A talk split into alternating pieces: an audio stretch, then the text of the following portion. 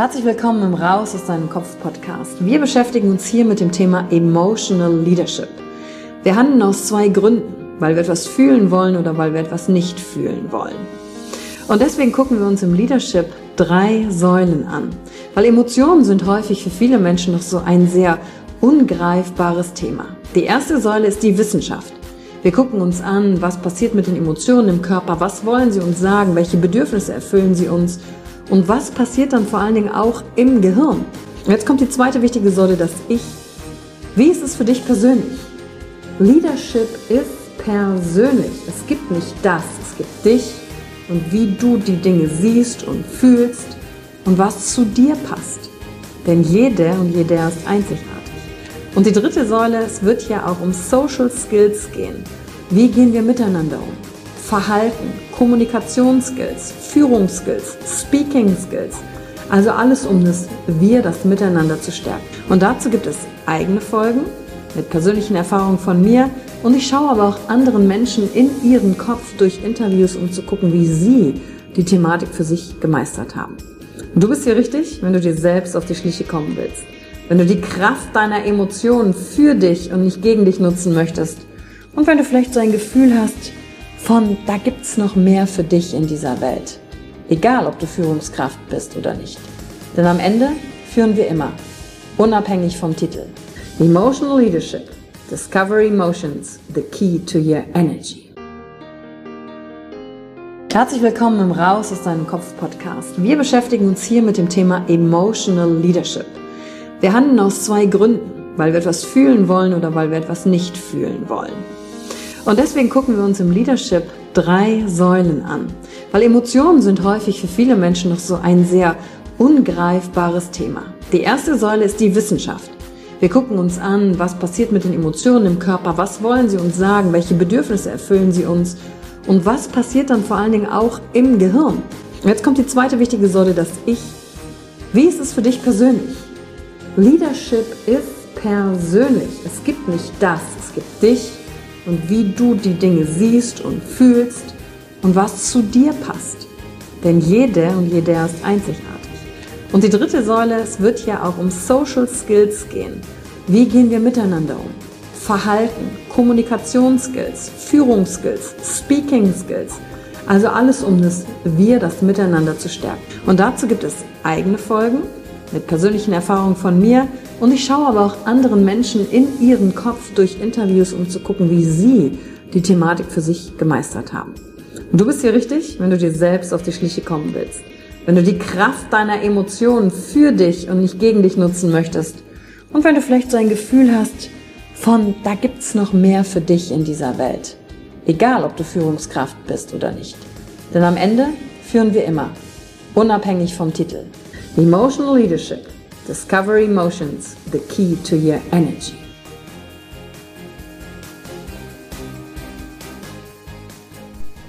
Hi, mit der heutigen Folge beginnen wir einen Auftakt von ein paar Folgen, die hintereinander gut passen. Denn sie nehmen dich mit in die Welt der Emotional Leadership Ausbildung, in die Module M-Trace. Und heute starten wir, um dir eine Übersicht zu geben.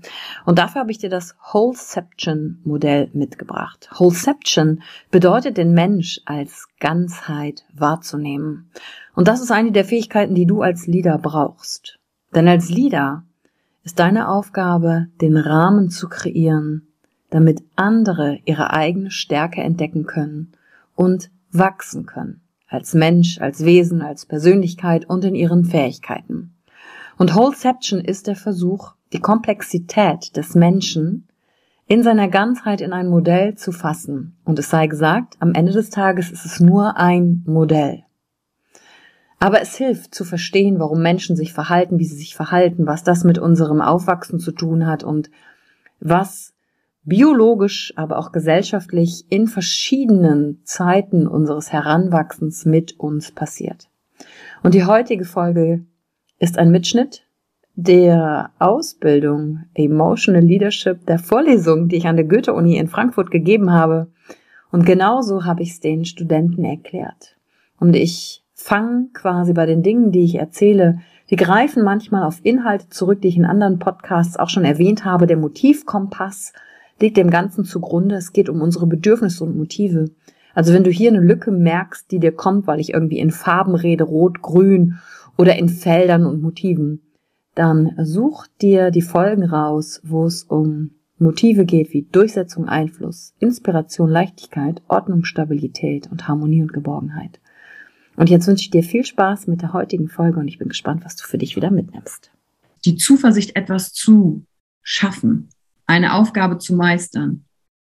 Und für dich als Leader die Aufgabe zu leaden zu meistern, Verantwortung zu übernehmen, aber nicht als Last, sondern als, hey, ich habe Bock drauf, weil ich weiß, wir können hier was gemeinsam kreieren und verändern und andere darin zu bestärken.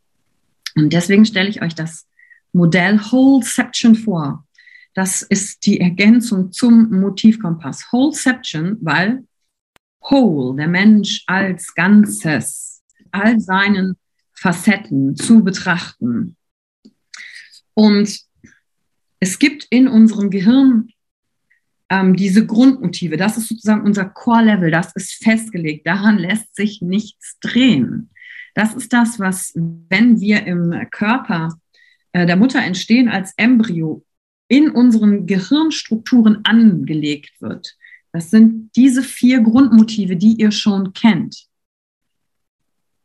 Nur, dass wir denen die Namen geben. Das hat ja mit Sprachentwicklung zu tun. Das wäre dann Geisteswissenschaft in dem Bereich. Und das sind die vier, die ihr kennt. Und deswegen sind die kulturell übergreifend. Und die spiegeln sich wieder unter anderem in unserem limbischen System. Ihr erinnert euch an die Hand, Stammhirn, limbisches System ist für die Emotionsverarbeitung zuständig und die Finger, wenn das das Gehirn ist, fürs Denken, Ratio, präfrontaler Kortex. Und die sind mit diesem System, limbischen System verankert. Und deswegen sind auch kulturübergreifend gewisse Emotionen, und die zeige ich euch nachher noch, im Gesicht gleich. Also egal, ob du im asiatischen Raum bist, im amerikanischen Raum, diese Ausdrücke sind immer gleich, weil sie, wenn wir als Mensch entstehen, angelegt werden in uns. Und hier spielt die Ausschüttung der Hormone eine Rolle. Oxytocin, Testosteron, Cortisol und Dopamin. Also Gehirn, Emotionen, Grundmotive, Hormone spielen eine Rolle. Es ist zum Beispiel, wenn dich das äh, privat interessiert für deine eigene Gesundheit, spannend mal ähm, zu checken, ob du, äh, wie du im Hormonhaushalt stehst, ob du vielleicht zu wenig von etwas hast, produzieren kannst, weil das sind chemische Reaktionen im Gehirn. Und wenn wir auf die Welt kommen, Einige von euch haben ja schon Kinder, vielleicht wollen einige von euch Kinder. Und die, die keine wollen, kennen vielleicht Kinder oder waren selbst mal ein Kind. Und das Erste, was wir als Mensch erfahren, wenn wir in die Welt hineintreten, wir können ja nicht sprechen. Ähm, wir haben noch keine Begrifflichkeiten. Wir können uns noch nicht koordinieren. Als allererstes nehmen wir uns als Resonanzwesen wahr. Wir gehen mit unserer Umwelt in Resonanz. Und dafür zuständig sind im Gehirn, ich habe es schon mal erwähnt, vielleicht habt ihr es auch schon mal gehört, die sogenannten Spiegelneuronen. Habe ich schon mal erwähnt, ne? Ihr müsst gähnen, wenn ihr andere gähnen seht. Ihr lacht, wenn ihr andere lachen seht, obwohl ihr es vielleicht inhaltlich nicht witzig fand. Aber dein Gehirn spiegelt einfach nur das Gegenüber. Und über diese Spiegelneuronen nehmen, nehmen Babys ihre Umwelt, sich selbst als Teil in der Umwelt wahr, ohne sagen zu können, dass das Baby schon weiß, dass es separat davon ist. Und da gibt es ein Experiment, das heißt das, ähm, ich glaube, das kann man auf YouTube anschauen, das heißt das Still Face Experiment. Und da wurden äh, Mütter mit, ja, ich würde mal sagen, zwischen sechs Monate und einem Jahr waren die Babys ungefähr alt, ähm, in einem Raum mit Kamera beobachtet und dann hatten die Mütter die Aufgabe, für, ich glaube, eine Minute nicht auf das Baby zu reagieren. Ja, also ich meine, wenn ihr euch mal eine Wiege genähert habt und lächelt, die Babys lächeln dann zurück. Wenn sie schreien, merken sie, es kommt jemand im Idealfall und wir nehmen uns als Resonanz wahr. Wie eine Seite in einer Gitarre, die klingt, schwingen die Nebenseiten mit, obwohl ich nur eine angespielt habe. Und in diesem Experiment haben die Mütter dann eine Minute nicht auf das Kind reagiert und am Anfang hat das Baby noch versucht, Mama zu äh, integrieren, aktivieren, äh, zu lächeln und du kannst ziemlich schnell beobachten, wie die Stimmung kippt. Also es dauert irgendwie keine 10, 20 Sekunden, da fängt das Baby an zu schreien, weil keine Resonanz mehr kommt. Und wenn keine Resonanz kommt, dann sind wir hier bei diesem vierten Level. Hier in dieser Phase Resonanz wird Zugehörigkeit gebildet. Gefühl von Urvertrauen zum Beispiel. Habe ich ein, ein Gefühl von, ich wurde in den Arm genommen, wenn es mir nicht gut geht. Ich, ich muss mich nicht als Baby alleine durchkämpfen. Und vielleicht habt ihr schon mal vom verflixten siebten Jahr in Beziehungen gehört. Biologisch sind eigentlich Kinder mit sieben Jahren alleine überlebensfähig. Gesellschaftlich nicht. Aber deswegen kommt es nach sieben Jahren, da nimmt der Oxytocin-Level in Partnerschaften ab. Und dann trennen sich häufig Leute. Das hat mit Biologie zu tun. Weil dann, wenn ein Kind da wäre, würde man das Kind sich alleine überlassen können. Gesellschaftlich ist das natürlich jetzt anders, aber rein biologisch. Und wenn wir auf dieser Ebene sind, bildet sich unser Zugehörigkeitsgefühl. Wie äußert sich das später im, im, im Verhalten und im Alter? Hier geht es um Systeme. Habe ich Familie wahrgenommen wie ein sicheres Netz oder nicht? Wenn ich zum Beispiel adoptiert worden bin oder in einem Heim groß geworden bin, dann habe ich ein anderes Zugehörigkeitsgefühl als jemand, der in einer Familie war. Das spiegelt sich im Gehirn wieder. Und wie kann sich so etwas später äußern? Zum Beispiel in den Schwierigkeiten, Bindungen einzugehen, häufige Jobwechsel, kein Teamplayer zu sein, unfähig zu sein, Partnerschaften einzugehen, kann mit dieser Ebene zusammenhängen. Wenn jemand im Team ist, um das Ganze auf Leadership wieder zu aktivieren, kann es daran liegen, ähm, dass derjenige sich nicht sicher mit Gruppen fühlt, dass er lieber alleine das macht, weil Resonanz aus dem Babyalter es sein kann, dass ich kein Gefühl von Sicherheit bekommen habe, kein Gefühl von Zugehörigkeit. Ja, und der Erwachsene verhält sich halt einfach so, sagt dann, ja, so bin ich halt. Und ähm, so müsste es aber nicht sein. Und das dient nur dazu, dass ihr versteht, wie vielleicht Verhalten zustande kommt, um den Menschen, mit, auf den ihr trifft, schneller aus der Schublade rauszuholen, als ihr ihn reingepackt habt und zu sagen, ah, es ist komplexer. So, und was passiert dann? Dann werden wir größer. Wir werden ähm, Kinder. Wir können sagen, ich, wir wissen unsere Namen. Und bis zum Teenageralter, da bildet sich unsere Identität. Wer bin ich? Wer bin ich?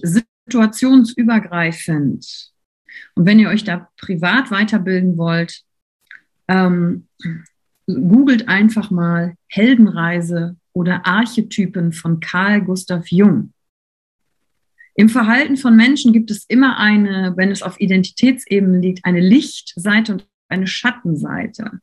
Und wenn ihr euch oben rechts im Durchsetzung und Einflussfeld das Symbol anschaut, ist dort der König zu sehen, eine Krone oder die Königin.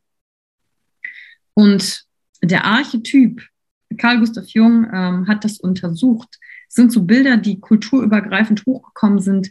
Es wird gesagt, hier spricht unser Unbewusstes in uns. Und ob es bei den Azteken waren, bei den Ägyptern waren, ob es in asiatischer Kultur war, es gibt ähnliche Bilder, die für Archetypen stehen. Und Carl Gustav Jung hat sich gefragt, wie kann das sein, wenn die Kulturen nicht verbunden waren? Da muss es also etwas uns Menschen unbewusst Immanentes geben, was hochkommt. Das spielt übrigens auch in der eigenen Entwicklung eine Rolle ähm, vom, vom Jungen zum Mann werden, von dem Mädchen zur Frau werden, vom Single zum Partner werden, vom Partner zum Ehemann zur Ehefrau werden, sind Identitätsveränderungen, von einer Frau zur Mutter werden, vom Angestellten zur Führungskraft werden verändert deine Identität. Und sich darauf vorzubereiten, hilft übrigens mit den Superressourcen. Wie kann ich jemanden in der Entwicklung unterstützen, eine neue Identität auch anzunehmen? So, und wenn das Ganze schief geht, ich äh, gehe jetzt mal einfach von äh, dem König aus. Sagen wir, ein Angestellter entwickelt sich zur Führungskraft, weiß nicht so genau, wie es geht, und fällt auf die Schattenseite des Königs. Das sind nur Beispiele. Ne? Ihr müsst euch das nicht jetzt alles merken. Das ist nicht prüfungsrelevant. Und schon wird ausgecheckt, sobald man. Nein. Ist ja interessant. Ähm, habt ihr es mit einem Tyrannen zu tun? Die Schattenseite des Königs ist der Tyrann. Der Tyrann herrscht mit Macht. Der Tyrann unterdrückt oder die Tyrannin. Damit er aber König ist, braucht er etwas Grün, braucht er Herz. Ein König führt weise und auch gerecht. Der Tyrann nicht. Oder äh, wenn wir in das Schwert gehen, das bei Kontrolle steht, hier geht es um Selbstdisziplin. Das steht für den Ritter, den Kämpfer oder die Amazone. Wenn wir hier in die Schattenseite gehen, haben wir einen Zerstörer. Und wie komme ich in Balance? Wenn ich, könnt ihr euch vorstellen, immer einen Tupfen von der einen Seite Farbe in die andere mitnehme. Das heißt, der König braucht ein grünes Herz. Und ich gehe mal auf die andere Seite. Da seht ihr das Herz. Das steht für den Liebenden oder die Liebende als Identität. Die Schattenseite ist der oder die Abhängige. Ich kann nicht ohne dich leben. Ich kann nicht ohne diesen Job das ist ungesund. Weil dann bin ich abhängig. Dann habe ich mein Ich nicht gefördert. Und so zeigt sich das in der Identität. Und Menschen können darin wachsen. Und nur um ein äh, persönliches Beispiel ähm, noch reinzubringen. Ähm, meine Identität ähm, jetzt als Unternehmerin mit einem Team von zehn Leuten und ähm, hin zur Königin sozusagen, die wunderbar abgeben kann, kam aber aus einem Feld äh, der, ich mache erstmal alles alleine, das habe ich euch schon mal geteilt. Also war meine Aufgabe in der Wick Entwicklung als Unternehmerin zu sagen, wie kann ich Vertrauen, grünes Feld, ähm, Zugehörigkeit fördern, wenn ich doch in meiner Jugend als Teenager nur die Erfahrung gemacht habe, ich kann mich nur auf mich verlassen. Freunde haben mich betrogen, Freundinnen wegen Neid, und äh, erzähle ich mir diese Geschichte jetzt mein Leben lang weiter? Oder darf ich mich mit der Identität Königin, Unternehmerin weiterentwickeln? Und wie kriege ich das Grün da rein? Hat geklappt, sind ja jetzt ein paar Leute da. Ich kann wunderbar die Kontrolle abgeben. Also nur um ein paar Beispiele ähm, zu nehmen. Und hier bildet sich unsere Identität. Hier spielt eine Rolle, wenn wir groß werden. Wer ist uns in unserem Leben begegnet? Haben wir Mentoren getroffen? Und diese Identitätsreise hört auch nicht auf. Das ist das Schöne.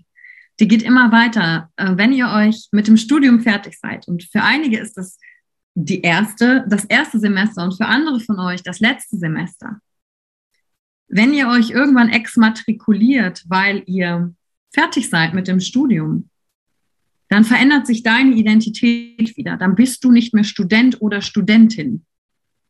Und dann lässt du diesen Teil von dir wieder los und denkst, ah, mein, da wusste ich aber, wer ich bin, wer bin ich jetzt? Weil du vielleicht noch nicht genau im neuen Lebensabschnitt angekommen bist. Und äh, das geht jetzt aber zu sehr ins Coaching. Da gibt es Dinge, die man unterstützen kann, in einer Phase machen kann, gewisse Super-Emotionen, weil das nach dem ich exmatrikuliere mich und bin danach noch nicht neu in der neuen Rolle angekommen. Ich habe noch nicht ganz die neue Identität angenommen. Ähm, dass es da emotional holperig wird, ist normal. Weil ihr dürft dann erst integrieren, was ihr seid. Genauso, wenn ihr dann im Job seid, angestellt, Führungskraft. Oder, und was da hilft, ist übrigens ein Ritual. Wenn ihr euch exmatrikuliert, macht das nicht einfach so, sondern feiert das doch. Macht ein Ritual, so wie das, keine Ahnung, tanzt wild ums Feuer, mach was. Ich habe einen, wir haben einen Freund, der hat vor drei Jahren äh, gekündigt und musste vom Angestellten zum Selbstständigen die Identitätsreise mitmachen. Und am Tag seiner Kündigung haben wir ihn abends, er hat bei einer äh, Messeagentur gearbeitet, ähm, um 23 Uhr abgeholt mit Musik. Es war November, ich weiß noch genau. Wir haben ein Tischfeuerwerk angemacht, haben auf dem Parkplatz getanzt, gefeiert, damit er diesen Teil seiner Identität angestellt sein abschließen kann es ist wie so eine Tür, die sich schließt und dass du voll und ganz ins Neue gehst. Deswegen sind Rituale wichtig. Für Kinder wird hier zum Beispiel ähm, der Sohn eines Freundes, Jonathan, ist, als aus dem Kindergarten rausgekommen ist, jetzt ein Schulkind. Und die haben ihn wortwörtlich aus dem Kindergarten rausgeschmissen. Also zwei, ähm, äh, wie heißt das, Kindergärtnerin, Erzieherin, haben ihn an Beinen und Füßen genommen und so geschwungen über die Türe hinaus und haben ihn rausgeschmissen aus dem Kindergarten Und ab dem Moment, also die haben die nicht fallen lassen, ne, das haben die gut gemacht. Und ab dem Moment wusste er, ich bin jetzt kein Kindergartenkind mehr, ich bin jetzt ein Schulkind. Identität. Wie kannst du das als Führungskraft nutzen? Überleg dir doch ein Ritual mit dem Team, ähm, was du machen kannst, wenn ein neues Teammitglied kommt, eine Begrüßung, ein Dasein, neue Zugehörigkeit schaffen, aber auch wenn es vielleicht eine Beförderung gibt, was kannst du tun, damit derjenige sein Angestellten-Dasein loslassen kann und, also, und dann in die Führungskraft geht, mit, von Mitarbeiter zu Führungskraft? Das sind so Fragen, die du dir stellen könntest. Sätze und Werte heraus. Werte hatten wir ja schon als Thema. Glaubenssätze. Habt ihr schon mal von Glaubenssätzen gehört? Sagt, ist der Begriff euch bekannt? Gib mir mal ein Zeichen. Ja, Alessia weiß es. Ja, jemand, der nicht weiß, was ein Glaubenssatz ist. Ja, aber genau, was ist das denn konkret? Sehr gut, Cosima. Also, ein Glaubenssatz bildet sich, ist ein Gedanke, der mit einer Emotion verbunden ist. Ein Glaubenssatz ist ein Gedanke, der mit einer Emotion verbunden ist oder in Resonanz geht. Ein Beispiel. Ähm, ich kann das nicht. Das ist ein Satz ich habe keine emotionale Reaktion, dann ist es einfach ein Gedanke. Wenn ich aber denke, ich kann das nicht und spüre dann auch Trauer und Hilflosigkeit, dann ist es für mich ein Glaubenssatz, weil ich denke, ich schaffe das nicht, ich bin zu dumm dazu. Andersrum aber auch, ich schaffe alles. Glaubenssätze beziehen sich auf alle Bereiche des Lebens, Religion, Sex, Geld, Karriere. Ähm, Geld verdirbt den Charakter könnte ein Glaubenssatz sein.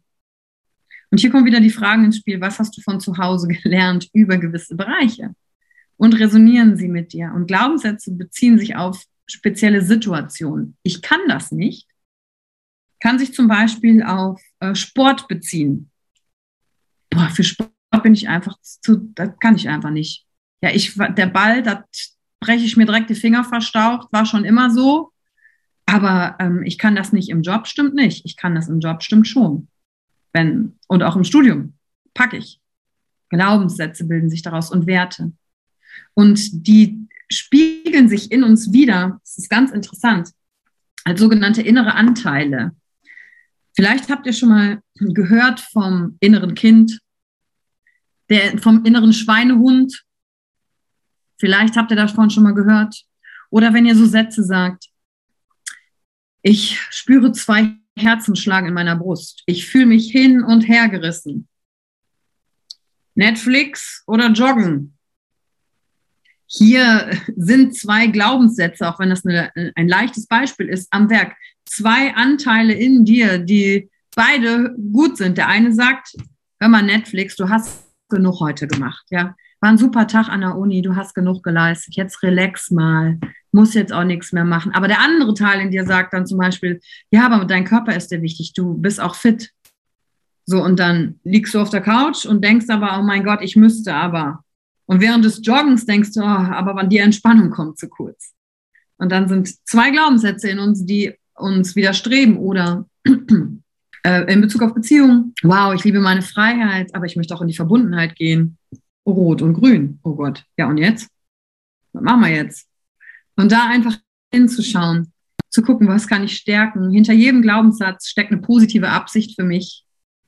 Und das wäre eine Frage als Leader.